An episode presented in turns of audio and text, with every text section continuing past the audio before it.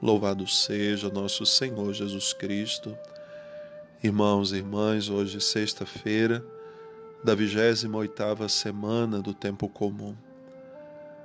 Esses dias passados, Jesus foi dirigindo aos fariseus, aos mestres da lei, uma série de sentenças conhecidas como o ai de vós era uma forma de alertá-los contra uma prática contraditória, pois muitos se julgavam já santos porque eram conhecedores da palavra, muitos anciãos que viviam há muito tempo a religião, mas Jesus vai nos dizer hoje, com o evangelho próprio da liturgia, para uma multidão que também o ouvia naquele momento, que devemos ter bastante cuidado com o fermento dos fariseus.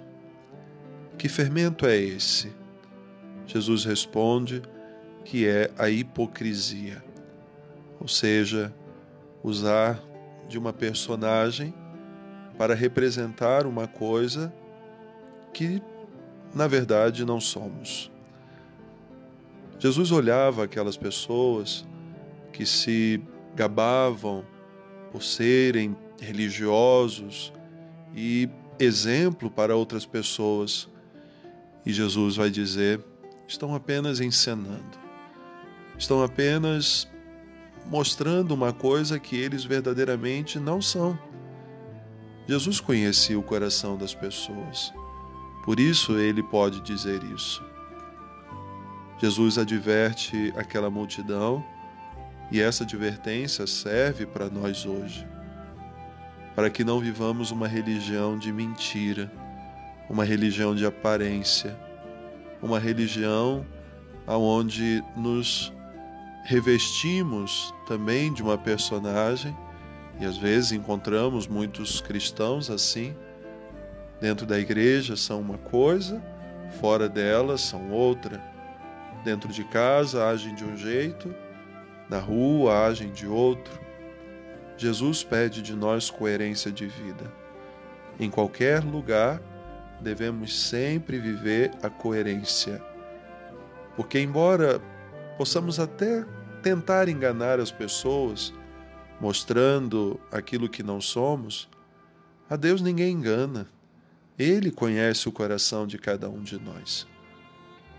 Ele pede de nós sinceridade de fé que tenhamos uma fé autêntica, verdadeira, coerente, aonde o nosso testemunho ajuda também outras pessoas a buscarem viver essa comunhão de vida com o Senhor.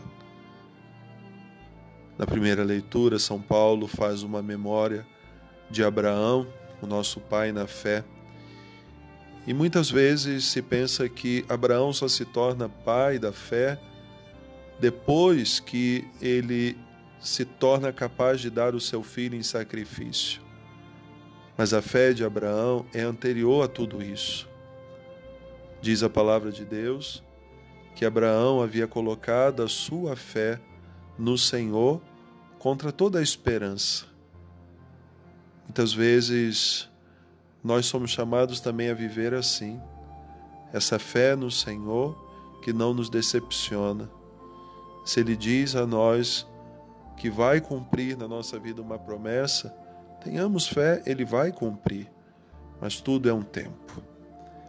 E esse tempo que nós vamos deixando também acontecer numa intimidade com o Senhor que flui da oração.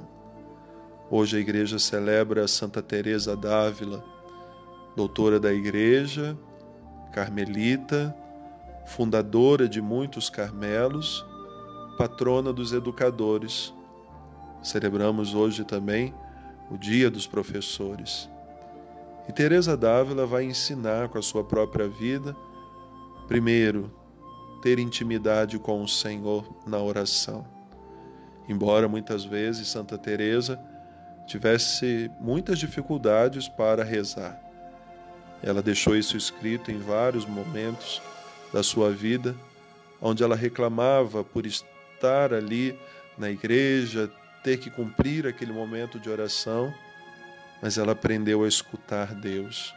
E Deus que a conduzia para torná-la uma grande fundadora de novos conventos, porque sentia no coração esse anseio de que não podia parar, mesmo quando já muito idosa, doente, o Senhor pedia dela essas provas de amor para que ela saísse e fundasse novas casas e acolhesse novas monjas. Santa Teresa se torna uma grande mestra. A sua vida torna-se para nós um modelo, porque ela viveu uma fé, assim como Abraão, contra toda a esperança. Quando todos podiam dizer que aquilo que ela estava fazendo era sem sentido, ela encontrava na presença do Senhor o sentido de todas as coisas. Santa Teresa vai nos dizer hoje: nada te perturbe, nada te amedronte, tudo passa, só Deus não muda. A paciência tudo alcança. Com esse ensinamento dessa grande mulher, somos chamados a rezar hoje também, fugindo desse fermento dos fariseus, a hipocrisia, sejamos cristãos de verdade, que tenhamos uma fé inabalável como a fé de Abraão e que nada, nada nem ninguém nos perturbe ou nos amedronte, porque no fim tudo passa e Deus que nos sustentou até aqui continuará conosco até o fim. Uma boa oração, que Deus abençoe.